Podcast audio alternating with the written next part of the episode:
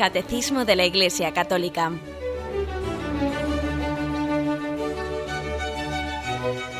Un programa dirigido por Monseñor José Ignacio Munilla, Obispo de San Sebastián.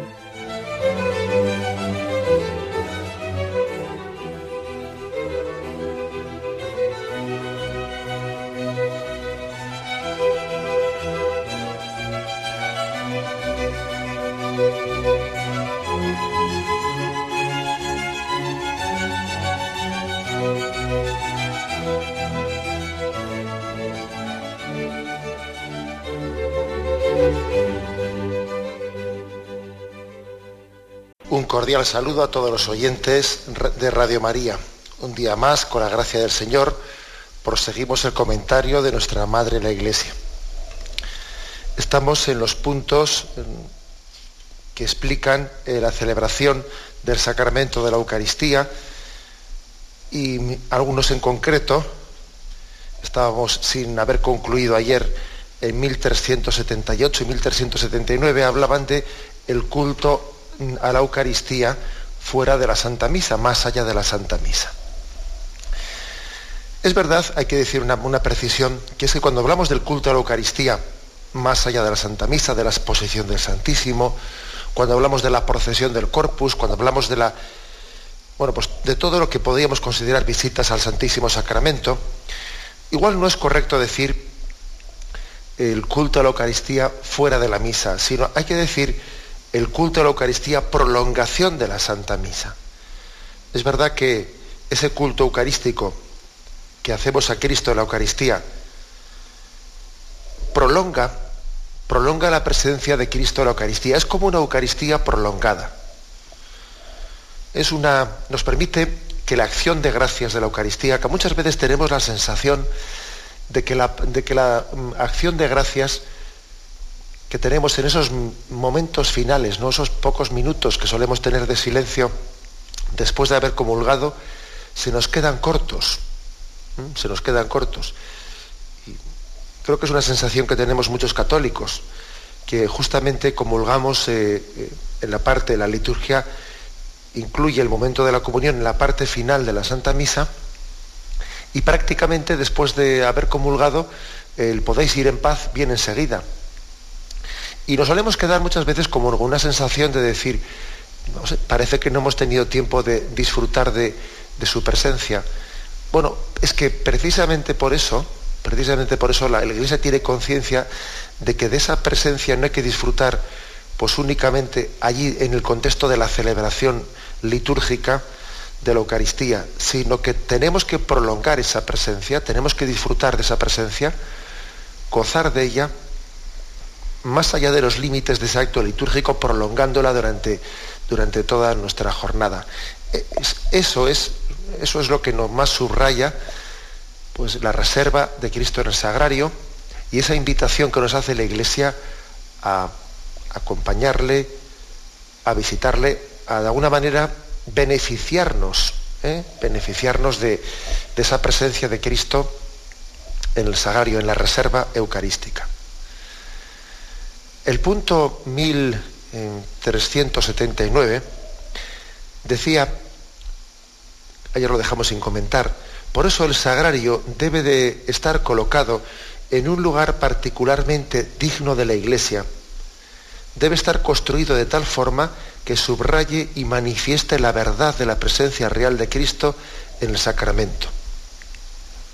Como veis es una referencia del catecismo a que también en la forma en la que la Iglesia reserve el Santísimo al Señor, pues nos, nos quede también significado la dignidad tan grande, el acto, eh, la misericordia de Dios tan grande de estar el Rey de Reyes presente entre nosotros.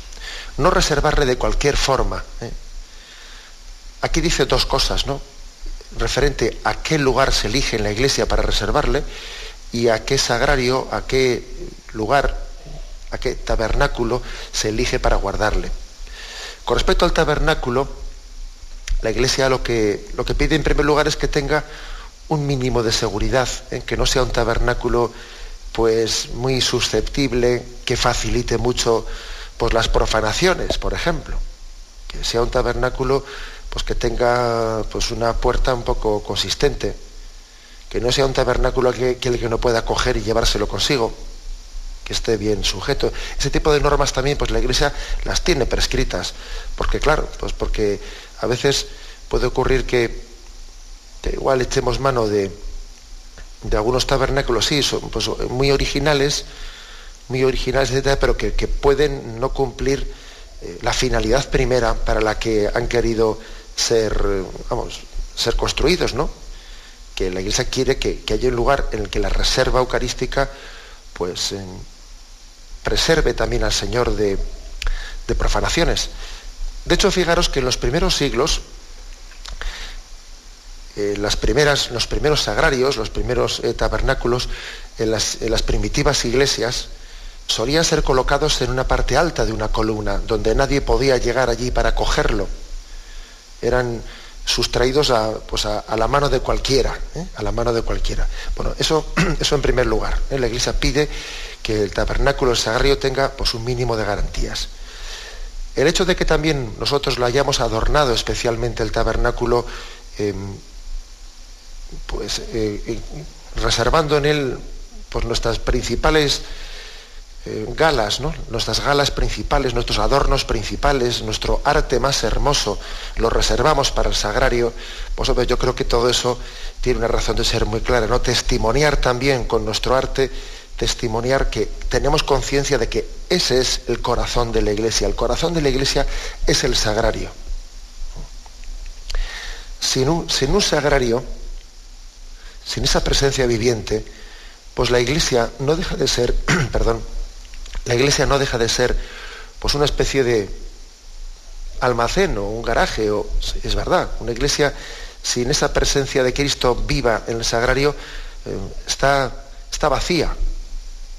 Es como, como el sepulcro vacío del cual habían robado a Jesucristo. O sea, está vacía la iglesia sin, sin la presencia mm, de Cristo que está latiendo, con un corazón que late por nosotros. Por eso es normal que la iglesia nos pida Que, nos esmeremos especialmente en el decoro del sagrario, que lo decoremos con especial unción, con especial delicadeza. Por supuesto que habrá formas distintas y artes distintos en la manera de, decorarlo, ¿verdad? Pero siempre insistiendo en ese esmero, en ese cuidado, en esa delicadeza. A mí me suele, me suele emocionar especialmente cuando veo en algunos sagrarios, algunos lugares a los que uno va, que el sagrario igual está todavía más adornado por dentro que por fuera. Algunos sagrarios han tenido la delicadeza de guardar sus materiales más preciosos, sus adornos pues, más esmerados para el interior del sagrario más que para el exterior, siendo conscientes de que eh, lo que hacemos en un sagrario no es, en primer lugar, es para dar gloria al Señor, no únicamente para para expresión de esa gloria hacia los hombres, sino para dar gloria a Dios aunque no lo vea nadie. Eh, siendo conscientes de que, de que no se trata de hacer algo de cara a la galería, de cara, no, no, a que, los, a que nuestros ojos los aprecien o alguien nos diga qué bonito te ha quedado, qué bonito lo has hecho. No, hacemos y damos culto eucarístico al Señor, en primer lugar, para su mayor gloria para su mayor gloria. Eso creo que es hermoso ver cómo muchos lugares pues, se han trabajado los sagrarios más por fuera, perdón, más por dentro que por fuera. Eso es un signo de fe hermoso. Bien, pero también fijaros otra cosa, también aquí se insiste en la colocación del sagrario dentro de la iglesia, que es un tema, es un tema no fácil, ¿eh? no fácil, pero que es importante, porque por una parte, por una parte eh, el ideal, el ideal es que la reserva de Cristo la Eucaristía se pueda distinguir pues, del altar mayor. Pues de manera que cuando alguien, cuando el sacerdote celebre la Eucaristía, pues si es posible que no tenga a su espalda en el altar mayor la Eucaristía, pues hombre, pues si es posible, eh, pues conviene que no, que no se superponga eh, en la celebración eucarística ese Cristo que se hace presente en el altar, tomad y comed, esto es mi cuerpo, con el sagrario que está justamente a la espalda del sacerdote. De hecho, en algunos lugares, como ya hemos comentado, se suele correr una cortinilla, se corre la cortinilla tapando eh, la reserva eucarística para que en ese momento durante la misa nos centremos únicamente en el altar, en la presencia de Cristo que se va a hacer presente en el altar.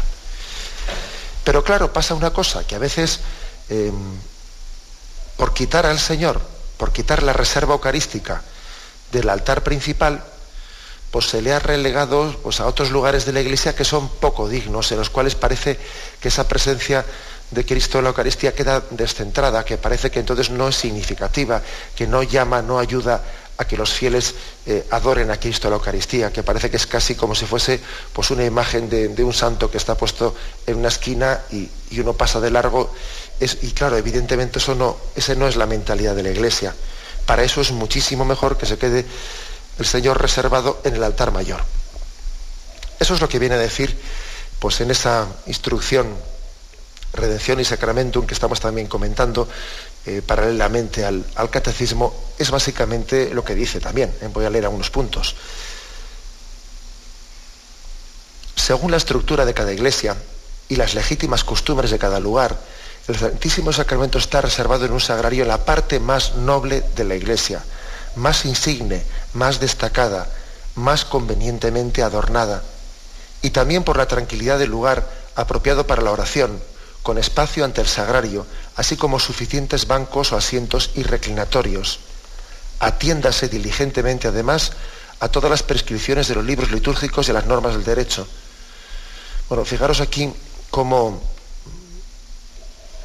existe una, insistencia especial en que el lugar de reserva del Santísimo, pues, reúna ciertas, eh, ciertas características que sea un lugar, la parte más digna de la iglesia, que sea un lugar en el que pueda haber como un pequeño espacio de oración, eh, de un silencio especialmente allí preservado. Hombre, el silencio tiene que estar en toda la iglesia, ¿verdad? Pero especialmente ante, ante, esa, ante ese lugar donde está reservado el Santísimo, que haya bancos, que haya reclinatorios, o sea, se nos está indicando que se cuide especialmente el lugar de la reserva del Santísimo.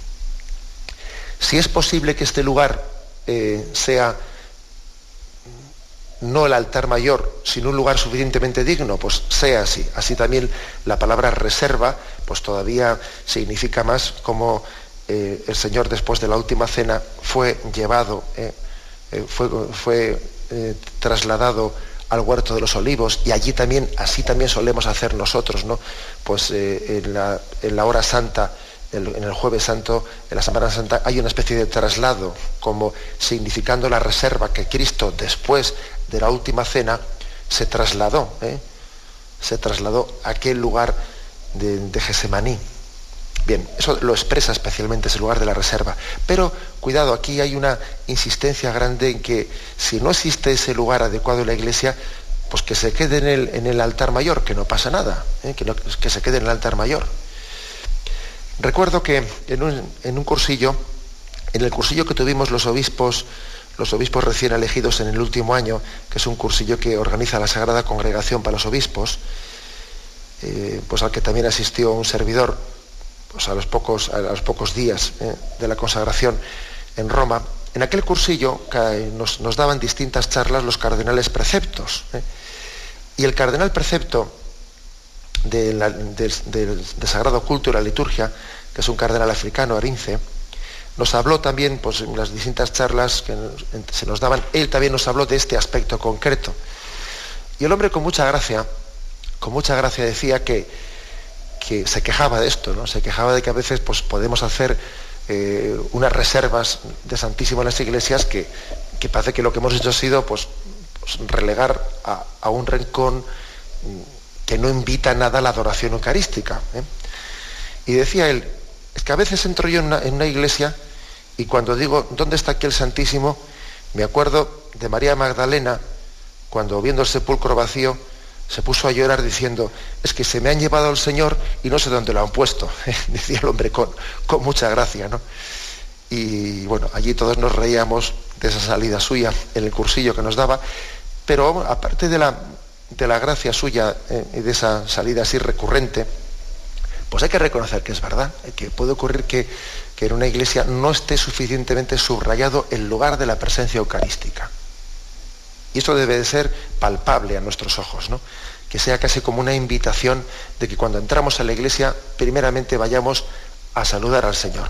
Es más, cuando uno va, cuando uno va a, una, a una fiesta, a un cumpleaños, ¿acaso lo primero no, no va a saludar directamente a aquel que allí es el anfitrión? Le saluda, le felicita y luego ya de parte con todos, ¿no? Bueno, pues también nosotros deberíamos de acostumbrarnos al entrar en el templo, primeramente ir ante el sagrario, postrarnos ante él, hacer un, saludo de adoración y luego ya, bueno, pues comenzar la disposición para celebrar el acto litúrgico, pero primeramente ir allí y dirigirnos a ello. Bien, vamos a tener un momento de reflexión y continuamos enseguida.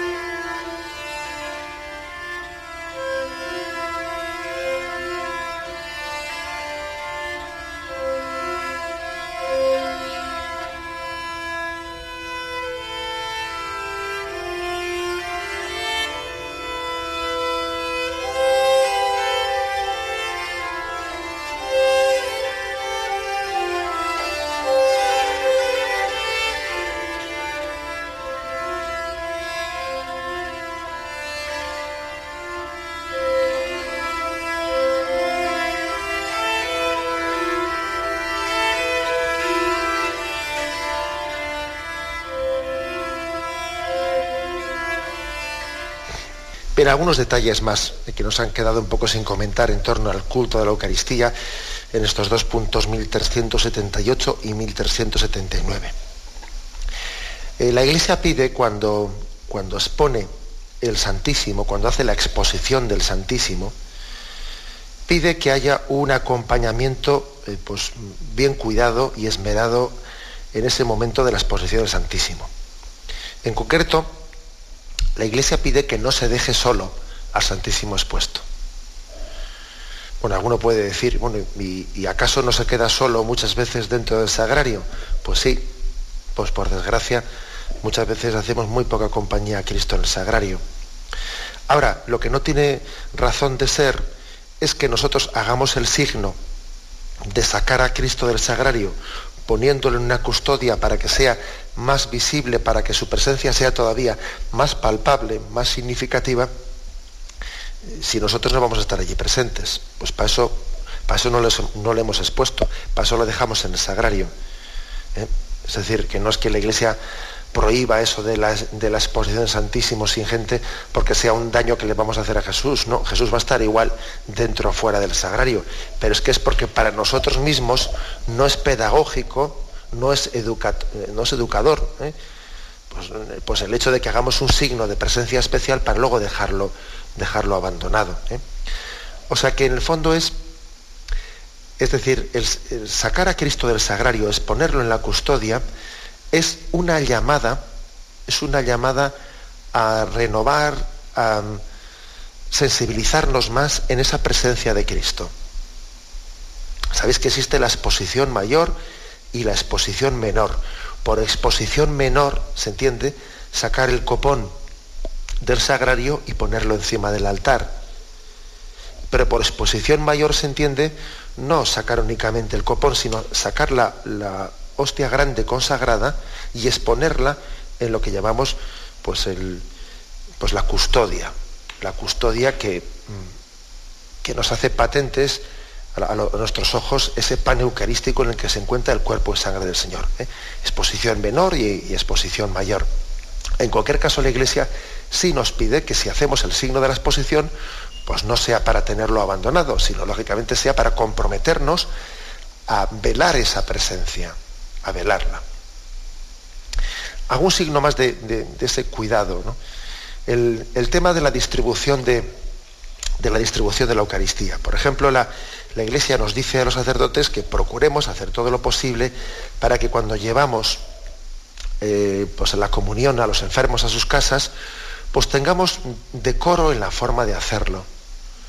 Eh, por ejemplo, tendría muy poco, muy poco tacto, muy poca delicadeza, pues el hecho de que eh, cojamos un, digo un sacerdote o un ministro extraordinario de la, de la Eucaristía, pero imaginemos un sacerdote, por no echar la pelota en el tejado del vecino. Eh, pues que, uno de nosotros, un sacerdote, coja la Eucaristía y dice, voy a llevar a los enfermos. Y bueno, y, mientras tanto, pues lo, dejo para unas horas más tarde, y yo llevo al Señor en el bolsillo, lo llevo en su bolsillo y, voy a casa de unos amigos o voy a la taberna, paso por la cafetería, etcétera, y tengo al Señor en el bolsillo y luego más tarde voy a dar la comunión. Y también sobre eso, eh, esta, esta, instrucción, redención y sacramento, llama la atención, pidiendo que se lleve, que, de no ser un caso muy grave, ¿no? pues que, que se lleve directamente al Señor desde el sagrario hasta el lugar en que va a ser distribuido. Os podéis imaginar que si una instrucción como esta, que está recién publicada, es capaz, o sea, coge y hasta aspectos y detalles como estos concretos, pues es porque la Iglesia tiene la experiencia de que todas estas cosas pueden ocurrir. Porque a veces estamos, estamos rodeados de cosas santas, de cosas sagradas, y sin darnos cuenta, pues nos puede ocurrir. ¿eh? Puede ocurrir perfectamente que, dejemos al Señor, eh, o sea, que, que le llevemos eh, nosotros, que, le, sí, que nos él se pone en nuestras manos y Él sabe perfectamente que el haberse puesto en manos de, los que formamos la Iglesia, pues corre peligros de falta de, coro ¿no? o falta de, signos de devoción. Pero también la Iglesia Madre debe de llamar la atención sobre esos riesgos. En concreto, aquí en estos puntos de esta eh, instrucción, redención y sacramentum, pide a los que distribuyen la comunión, en primer lugar a los sacerdotes, pero a todo el mundo, pide que que mm, procuren ese llevar la comunión a las casas, en la medida de lo posible, hacerlo como un acto de prolongación de la misa. Y si no es posible hacerlo después de la misa, como un acto que conecte eh, al sagrario el sagrario con la casa de ese enfermo al que se le va a llevar la comunión, ¿eh? sin, caer en los riesgos de que uno ha cogido del sagrario la comunión y lo tiene por ahí paseando y dando vueltas o metido en no sé qué sitio antes de llevarlo a, a la casa para recibir la comunión. Igual que también, fijaros, pues la, Iglesia ha pedido eh, que guardemos ese mínimo, que ya es mínimo, mínimo, ¿eh? el mínimo de una hora de ayuno eucarístico, antes de comulgar para que también caigamos en cuenta de la dignidad de lo que vamos a recibir. Es verdad que esa hora, eh, pues entre que la Santa Misa ya de por sí, pues dura, dependiendo ¿no? de su solemnidad, pero dura ya pues una pues media hora o tres cuartos de hora, lo, lo que fuere, dependiendo de su dignidad, ya hace que esa hora, pues eh, suponga pues que media hora o 20 minutos antes o lo que fuere de comenzar la Santa Misa uno no haya comido, también es otro signo importante, no, despreciemos lo mínimo. Fijaros que el Señor dice en el Evangelio, quien desprecie uno de estos preceptos pequeños será el menor en el reino de los cielos. Ojo con esa palabra del Señor en el Evangelio. Quien desprecie uno de estos preceptos pequeños será el menor en el reino de los cielos. El Señor también, el Señor no, no quiso en ningún momento que nuestra religiosidad estuviese ligada pues, a un montón de. Eh, que, tuviese, caíse en un fariseísmo, ¿no? De estar ligada a un montón de. a un cumplimiento perceptual ritualista. No, no es un cumplimiento de preceptos y un ritualismo, no es eso. Pero sí es cuidar algunos aspectos que nos ayuden a la devoción, porque tampoco, tampoco es educativo el que alguien esté comiendo chicle, eh, o estoy comiendo pipas, estoy comiéndose un bocadillo, y por la misma regla de tres coge, eh, pues y, ahora recibo la comunión. O sea, no es, no es pedagógico, no es pedagógico caer el que quien va a recibir, quien tiene conciencia de que va a recibir el pan venido del cielo, el pan de los ángeles, pues que, que sea capaz, digamos, de, o sea, que no tenga la delicadeza de prepararse para recibir ese alimento. El ayuno eucarístico, que ahora está reducido a esa mínima expresión, pero el ayuno eucarístico en el fondo es que debería de surgir de nosotros ni, ni que no existiese siquiera ese precepto de la Iglesia, como una conciencia de que voy a recibir algo grande y me preparo para ello. Toda, todo gran acontecimiento tiene una preparación.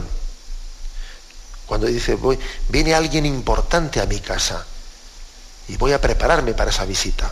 ¿eh? Por ejemplo, ¿no? Entonces, esa conciencia que tenemos de que viene alguien importante, bueno, viene a ti el Rey de Reyes, vas a comulgar al Señor de los Señores, a cuyo nombre toda rodilla se dobla en el cielo y en la tierra, y toda lengua proclama, Cristo es Señor para gloria de Dios Padre, viene Él a recibirnos y lo recibimos de cualquier manera, ¿no? O sea, eso es lo que la Iglesia quiere preservar en detalles en detalles como este en concreto, ¿no? En detalles como decir, cuidemos el ayuno eucarístico, que es un precepto mínimo, sí, pero que como dice el Señor, también será el menor en el reino de los cielos el que, el que lo desprecie.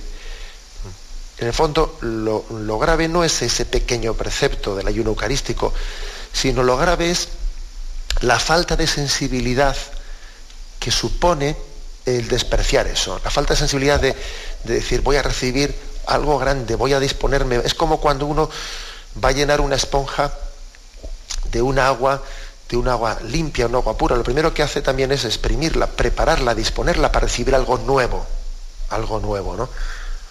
No parece decoroso ni digno comulgar al mismo tiempo que estamos comiendo otra cosa. Pues es que eso es el ayuno eucarístico.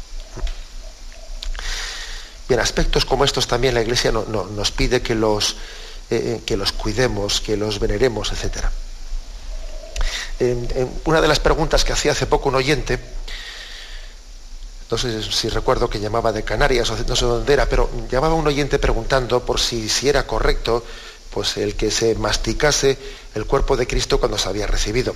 La verdad es que la Iglesia no prohíbe en ningún lugar que se toquen con los dientes ni que se mastique el, cuerpo del Señor. No prohíbe tal cosa. Ahora bien, es que hay un contexto también, ¿no? El contexto, me imagino que el oyente cuando hizo esa pregunta se podía referir a que a veces pues, uno pues, puede estar eh, masticando el cuerpo del Señor con falta de decoro, pues como, si fuese un chicle, ¿eh? como si fuese un chicle. También en la forma de recibir al Señor y sea exclusivamente pues llevándole la boca eh, y con la lengua, o que alguien también se ayude, se ayude con un signo discreto, pues para que no se le pegue la forma al paladar, que se ayude, mínimamente de masticarlo para tragarlo, ese no es el problema. El problema no está en tocarlo no tocarlo con los dientes, el problema está en el signo de devoción, que yo creo que, que parece que a, veces hoy en día nos avergonzamos de tener signos externos de devoción. Eh, y creo que no tenemos que tener vergüenza Em, de, tener un decoro externo, pues de aprender a cerrar los ojos, de, expresar unción en las cosas que hacemos, de expresar unción, ¿eh? que eso yo creo que parece que nos han, se nos ha contagiado un clima en el que, en el que hay que ser vasto, ¿eh? Pues vasto pues por, por, sistema, ¿no? que uno me parece que le da vergüenza pues colocar las manos de una forma devota, lo que sea. No, no, es que es curioso, ¿no? se nos ha filtrado en el ambiente el que nos den vergüenza los signos devotos. Es que nos da vergüenza. Es curioso, ¿no? Parece que uno tiene que hacer el basto, meterse las manos en el bolsillo.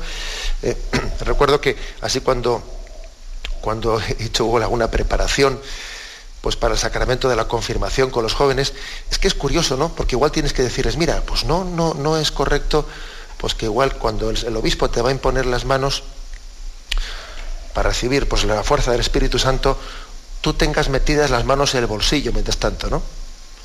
Y, y, eso por qué, José Ignacio? Hombre, pues porque no es un signo exterior de, devoción, de decoro, que tú tengas las manos metidas en el bolsillo y te estén imponiendo las manos para recibir el Espíritu Santo. Es que es curioso, ¿no? Es curioso que, que em, se, haya, haya contagiado eh, pues esa forma basta, basta poco delicada, ¿eh? Eh, embrutecida, diría yo, ¿no? de, de expresión y nos falta una delicadeza que también debe de ser cuidada ¿no? en la expresión litúrgica. Pues igual le he dicho, no, mira, no es, no es correcto que hagas eso tú por las manos, pues mira, o cruzas las manos, o, juntas las dos manos en oración, o, o, cruzas devotamente los brazos, pero no pongas las manos metidas en los bolsillos, hombre, según vas, según vas a comulgar. A comulgar o también a recibir, como decía incluso, hasta el mismo sacramento de la confirmación, etc. Es decir, la Iglesia nos pide también que guardemos ese, decoro externo en la forma de acercarnos a la Eucaristía. Vamos a concluir también hablando de los ministros extraordinarios de la, de la comunión, pero lo hacemos después de, un breve eh, descanso.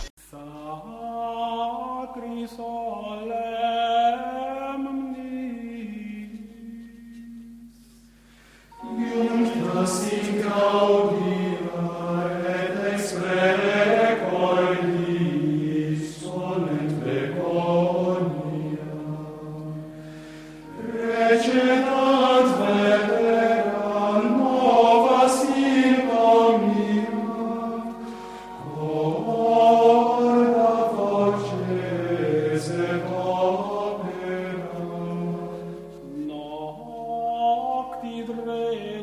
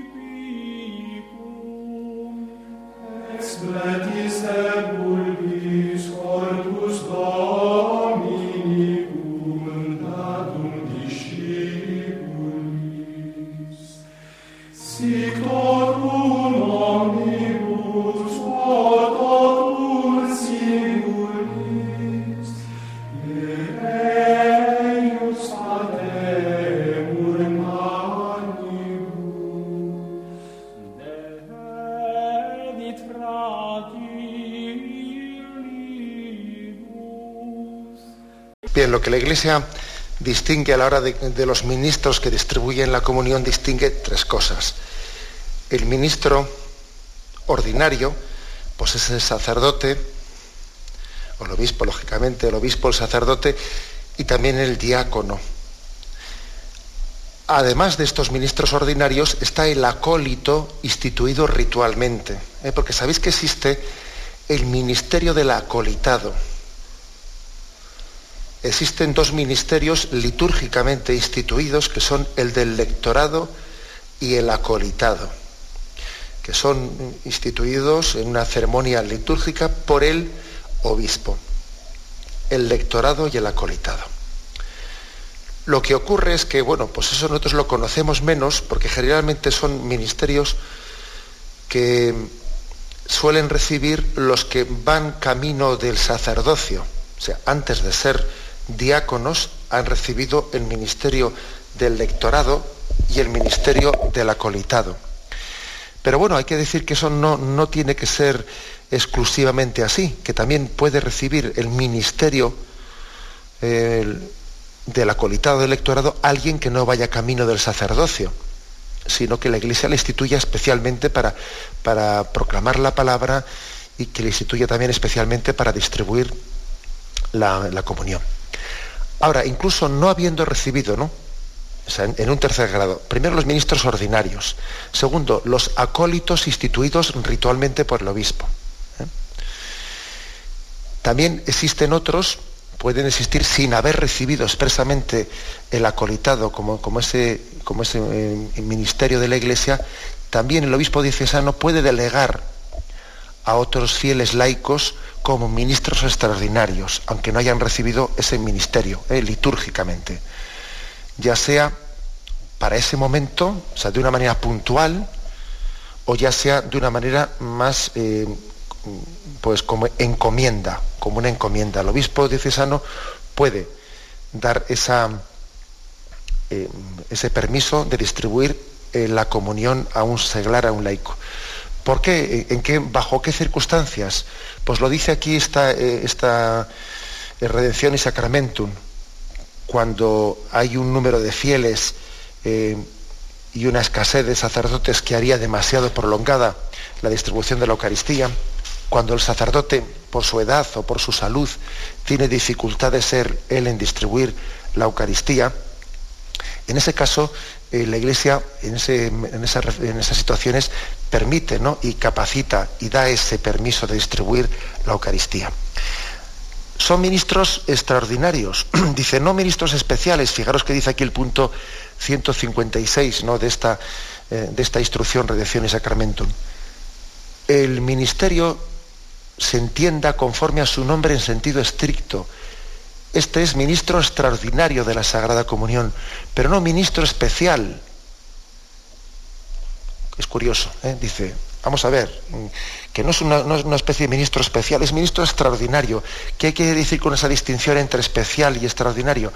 Pues que se trata de una ocasión extraordinaria en la que no habiendo quien distribuya eh, la comunión, pues se entienda que, nosotros no, eh, no, vamos a dejar de, distribuir la comunión porque falte quien, quien, lo haga. O sea, es más importante recibir la Eucaristía pues que no que manos lo den. ¿eh? Por lo tanto, la Iglesia capacita y permite. Lo, principal para la Iglesia siempre es recibir la gracia de Cristo.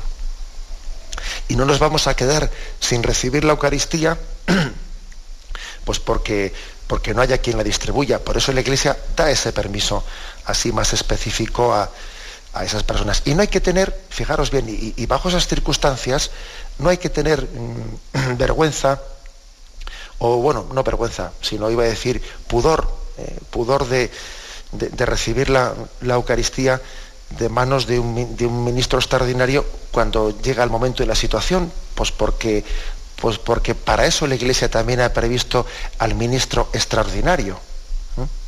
No hay que tener pudor, porque a veces también yo observo que igual si, si hay una, una gran concentración de fieles y se le ha pedido a un fiel que sea ministro extraordinario de la comunión, igual está pues el sacerdote y un ministro extraordinario y hay una, gran asamblea de fieles y uno observa pues que igual a los fieles les da, eh, eh, a, un grupo de fieles no quieren convulgar con el seglar que distribuye la comunión y se ponen todos en la fila del sacerdote y, entonces resulta que lo que queríamos, que era que el ministro extraordinario pues ayudase a, eh, no prolongar en, exceso el tiempo de la distribución de la comunión, pues resulta que luego queda dificultado porque algunos no quieren recibir de la comunión y se ponen todos en la fila del sacerdote, ¿no?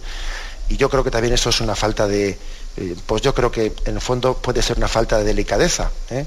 una falta de delicadeza incluso hacia el mismo seglar al que la iglesia le ha pedido un sacrificio, le ha pedido que haga un servicio y luego igual puede observar que es mal, mal percibido. ¿eh? O sea que yo creo que se puede pecar muchas veces de recurrir al ministro extraordinario de la, comunión innecesariamente, porque habiendo sacerdotes no tiene razón de ser que haya un ministro extraordinario de la comunión, no tiene razón de ser. ¿Eh? Como yo en alguna ocasión he visto un funeral donde estamos concelebrando, pues eso, 40 sacerdotes y de repente salen, salen dos personas, dos seglares a dar la comunión y dicen, no, pero ¿esto qué sentido tiene? ¿Qué sentido tiene que aquí, eh, habiendo 40 sacerdotes concelebrando, de repente salgan dos ministros extraordinarios, pero extraordinarios de qué? Si aquí hay 40 sacerdotes que podían dar la comunión. O sea, eso, eso es incorrecto. Pero fijaros, también es incorrecto lo contrario, que cuando hay una circunstancia en la que era necesario recurrir ¿no? pues a ese ministro extraordinario y la Iglesia le ha dado ese permiso para que distribuya la comunión, que luego tengamos pudor y cierta resistencia a comulgar con él. ¿eh? Si es que yo creo que, que tenemos que guardar el justo equilibrio, el justo equilibrio y no, y no cometer incorrecciones, ¿eh? ni por un lado ni por el otro. Bueno, pues esto, esto al mismo tiempo eh, nos, nos debe de llevar a caer en cuenta de la misericordia de Dios. A mí es una cosa que me llama mucho poderosamente la atención, ¿eh? Eh, de la misericordia de Dios que se pone en nuestras manos.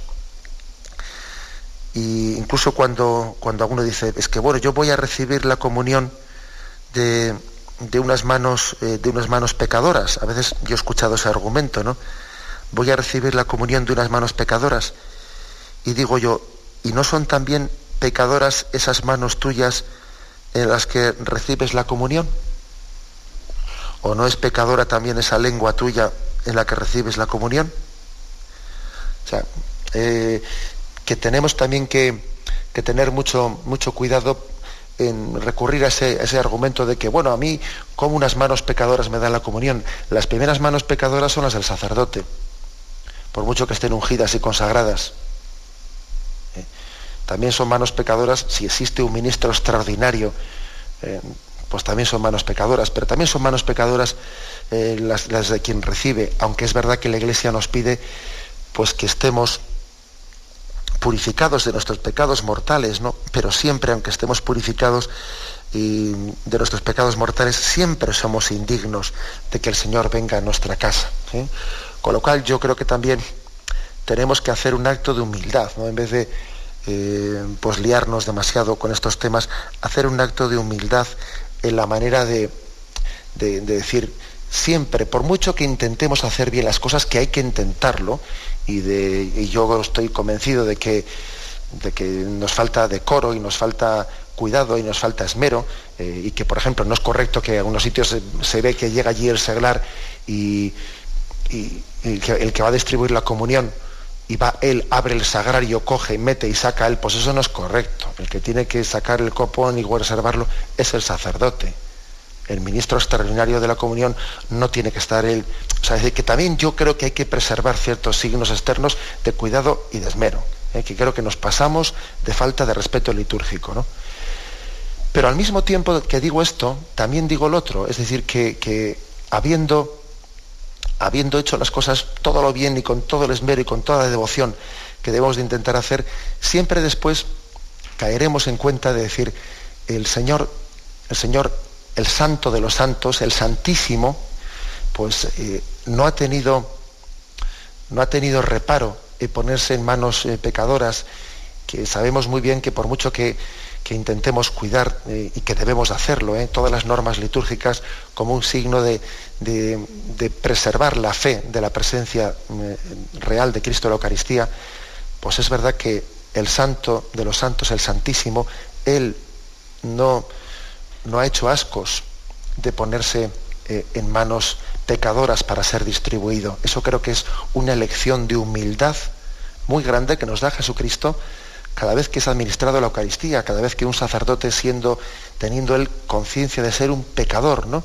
Pues está él también siendo ministro ordinario de la Eucaristía o alguien que también está siendo ministro extraordinario de la Eucaristía, ¿no?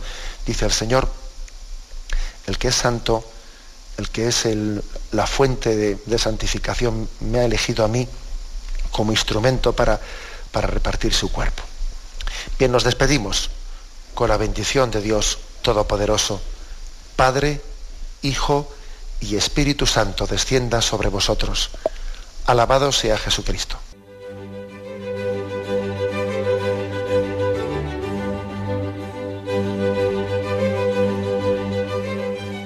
Finaliza el Catecismo de la Iglesia Católica, un programa dirigido por Monseñor José Ignacio Munilla, Obispo de San Sebastián.